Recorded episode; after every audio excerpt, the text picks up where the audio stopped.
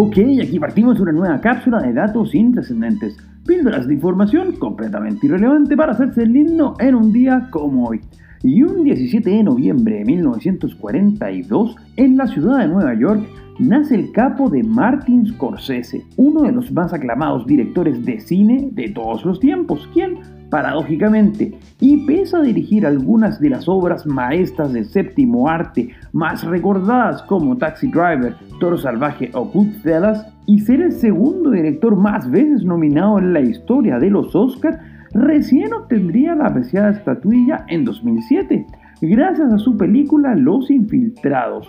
No su mejor obra, pero al menos la que puso algo de justicia con el director norteamericano, misma nacionalidad del muy poco conocido Douglas Engelbart, quien un día como hoy, pero de 1970, patenta una invención que no solo facilitaría la vida de la gran mayoría del mundo, sino que además acercaría la computación a las personas comunes y corrientes. Nos referimos al mouse, y que pese a ser una creación absolutamente disruptiva, no se masificaría hasta los años 80, cuando el vital periférico empezara a aparecer masivamente en computadores como el Macintosh de 1984 mismo año en que la banda fundada, un día como hoy, pero de 1975, por el bajista Steve Harris, lanza su quinto álbum, Power Slave. Nos referimos, claro está, a Iron Maiden, la agrupación que debe ver a Chile como una especie de cajero automático y que cada vez que están cortos de lucas,